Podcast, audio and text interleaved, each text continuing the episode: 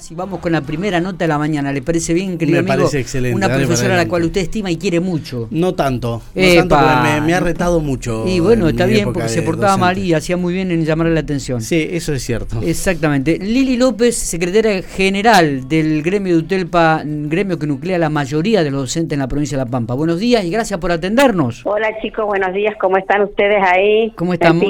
Estamos bárbaros, Lili. Y, y ahora que vamos a hablar con vos, mejor, porque eh, eh, hubo, hubo un congreso realmente muy muy importante, me da la sensación, de, de Utelpa estos días. la verdad que después de casi dos años que no podíamos hacer congresos por esta pandemia, Sí, teníamos, este, estábamos imposibilitados porque había un decreto por el Ministerio de Trabajo de Nación de que todos los sindicatos no podíamos ni hacer asambleas, ni congresos, ni elecciones. Esto sucedió hasta el 31 de agosto del corriente. Por, bueno, porque todo, por todo lo que sabemos, todo lo que hemos vivido y sufrido esta pandemia, que no se podía hacer encuentros este, masivos en ningún salón ni nada por el estilo. A partir del 31 de agosto, uno quedó un poco abierta ya la posibilidad y lo que hizo la UTELPA fue normalizar, Ujú. porque debíamos dos balances, dos balances, dos memorias, dos eh, políticas gremiales este, que discutir y que votar. Sí. Y bueno, de esta, de esta manera, el día lunes llevamos adelante en un congreso dos congresos, el Congreso Ordinario número 32 y número 33 del sindicato, que es nuestro máximo órgano de funcionamiento donde se define balance, memoria y la política gremial a seguir, Claro. a seguir trabajando, por la cual luchamos, por la cual todos los días nos levantamos para mejorar condiciones laborales de los trabajadores y trabajadoras de la educación y también este, eh, cuestiones políticas educativas que tienen que ver con el sistema educativo, ¿no? Muy bien, porque- Aquí en la provincia de La Pampa y en- a nivel país, porque nosotros somos un sindicato de base de CETERA, y el ámbito paritario para nosotros es fundamental, tanto a nivel nacional como provincial, porque es en ese ámbito donde llevamos los reclamos y discutimos y logramos y seguimos avanzando. Totalmente, digo, y también hubo, vuelvo hablando de reclamos, una serie de reclamos de la docencia pampeana en este documento que ustedes enviaron el día de ayer a los medios y que hay algunos que, hablo como, como ex docente, ¿no? que viene de, de de vieja data y, y que es este disminuir las exigencias de tareas administrativas y burocráticas para poder dedicarle más tiempo a las tareas pedagógicas. En este contexto, este, ahora que se ha vuelto a la presencialidad plena, Sí. nos encontramos en aula con una diversidad de estudiantes Claro. enorme Claro. que profundizó las diferencias, que profundizó las desigualdades de esta pandemia Claro. y que hay que darle respuesta a todos esos pibes.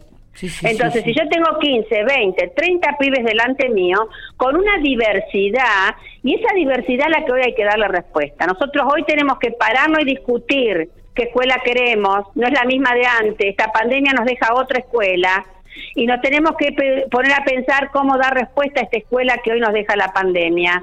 Entonces, eh, no podemos estar pensando que me exigen que para mañana tengo que presentar la planilla de este, evaluación, que tengo que entrar en la, en, el- en la plataforma voz por voz, que tengo que... No, paren con eso y centrémonos en dar respuesta a las necesidades que hoy tienen nuestros estudiantes. To- totalmente. Esta es la realidad, esta es la realidad que Sí. hoy tenemos, Sí, una sí, realidad dura. Pero que muy hace dura. tiempo se viene manejando dentro de la docencia esto, ¿no? Este, perdemos tan, se pierde tanto tiempo en la burocracia, en papeles, en, lo que hay que llenar y, y presentar porque piden, que muchas veces se pierde tiempo en, en esto lo que vos decís, en lo que es lo pedagógico, lo más esencial y para lo cual uno viene y ha estudiado y trabajado.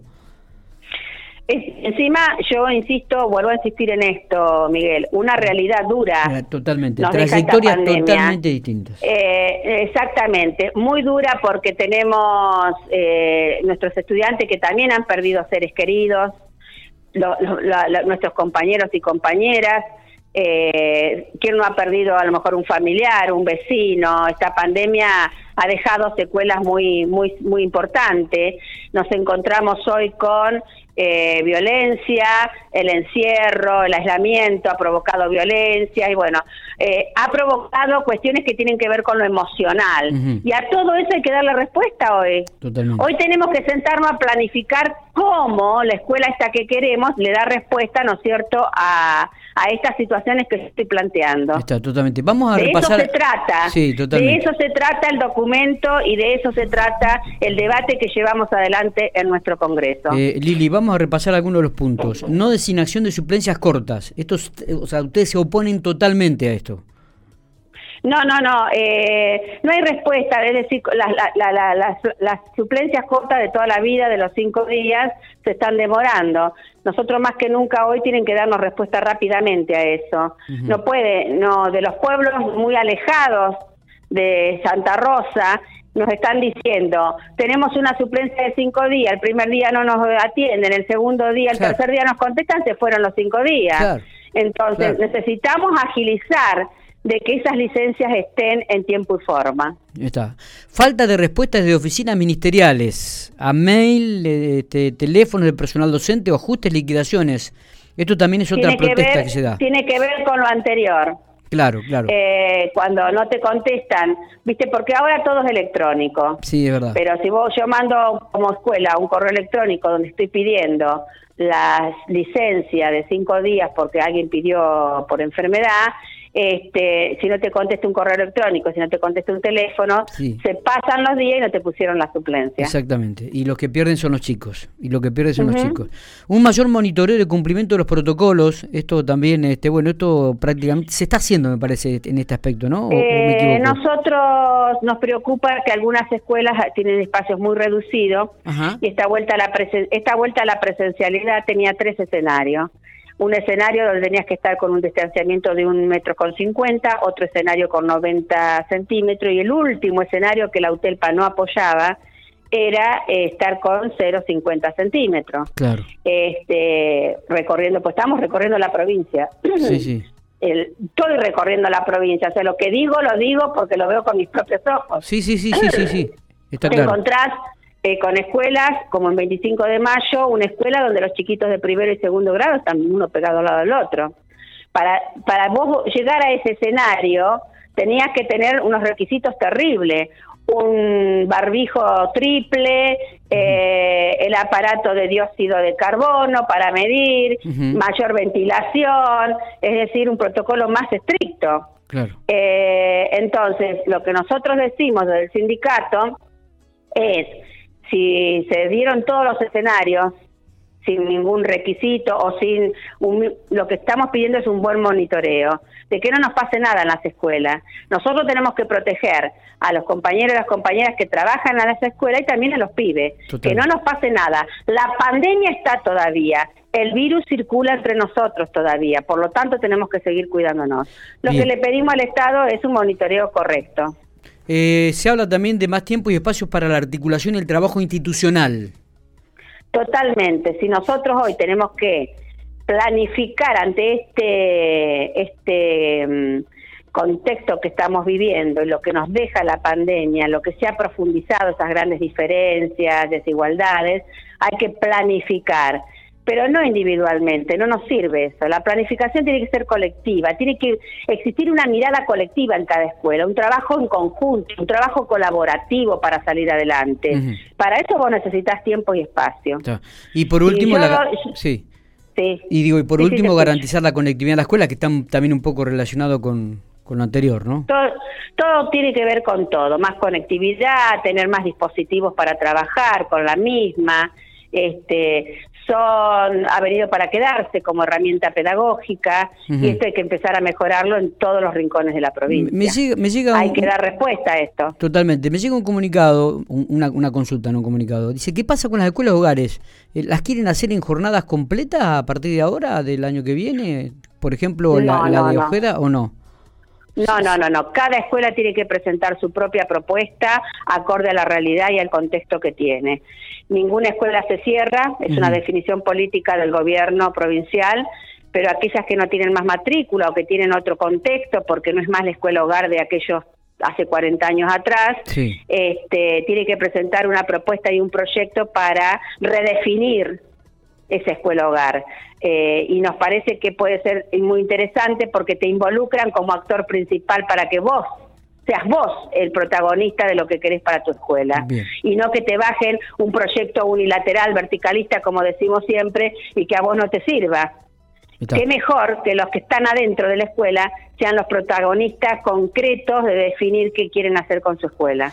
Y así de esa forma, como sindicato, nos paramos en que no se pierdan puestos de trabajo, defendemos los puestos de trabajo y que no se cierre ninguna escuela. Eh, está. Lili, ¿qué, opinión te merece esto de la justicia de la provincia de La Pampa que condenó a una docente este, por, por viajar a, al exterior este, a dos años de, de prisión en suspenso e inhabilitación perpetua?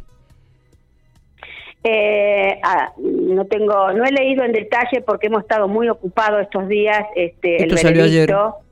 claro, no, no, lo he leído porque nosotros hemos estado en una actividad, mira, terminé a las nueve de la noche, eh, una actividad muy intensa en el día de ayer. Sí. Este, porque el 27 ahora de octubre tenemos elecciones, elecciones de los tribunales, donde nosotros este, elegimos a nuestros representantes y en realidad no, no he leído como para opinar concretamente. Me gustaría primero leer y analizar la situación para dar una respuesta con esto porque se trata de un tema muy delicado. Totalmente. ¿sí? Muy delicado.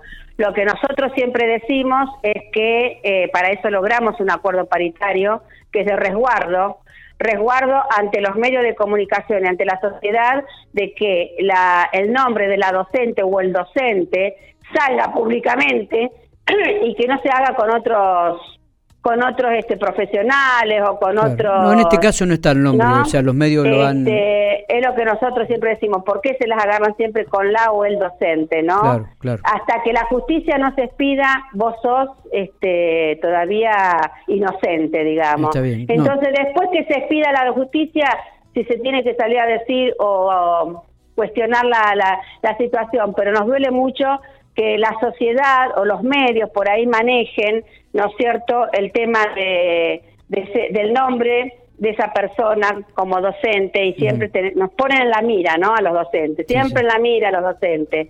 Bueno, hay que defender un poco nuestro trabajo también, porque somos todos iguales en esa bolsa y no es así. Yo ya lo dije en un momento, puse en discusión este tema, de 14.000 docentes que estamos en el sistema educativo, a veces hay un caso, dos o tres casos, y bueno, no todos los docentes somos iguales. Esto tiene que quedar claro. Eso está claro, eso está claro, eso está claro. Eso está claro. Lili, te agradecemos muchísimo estos minutos, como siempre. ¿eh? No, por favor, gracias a ustedes. Hasta luego. Abrazo grande.